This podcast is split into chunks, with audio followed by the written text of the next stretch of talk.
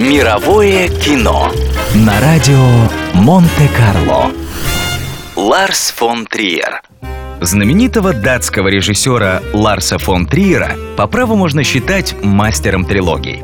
Его первый полнометражный фильм «Элемент преступления», вышедший в 1984 году, положил начало трилогии «Е», куда вошли также картины «Эпидемия» и «Европа».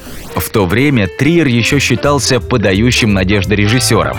Всемирную славу и прозвище «Фон Триер», возведшее его в ранг аристократа от кино, он получил после выхода сериала «Королевство» и появления концепции догмы. В следующую трилогию «Золотое сердце» вошли одни из самых известных его картин «Рассекая волны», «Идиоты» и «Танцующая в темноте». Во всех этих фильмах по-разному обыгрывается тема обреченных на муки страдающих женщин.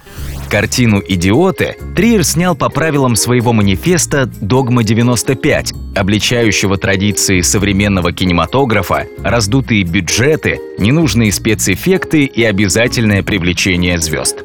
А вот трилогия «США. Страна возможностей» так и осталась незаконченной. Сначала на экраны вышел «Догвиль», фильм, снятый почти без декораций, в котором актеры играют нарочито театрально. Продолжением трилогии стала картина «Мандерлей», в которой режиссер использовал те же приемы, вызвав этим недоумение критиков и поклонников. Третий фильм «Вашингтон» так и не был снят, и в ближайших планах фон Триера пока не значится. Мировое кино на радио Монте-Карло.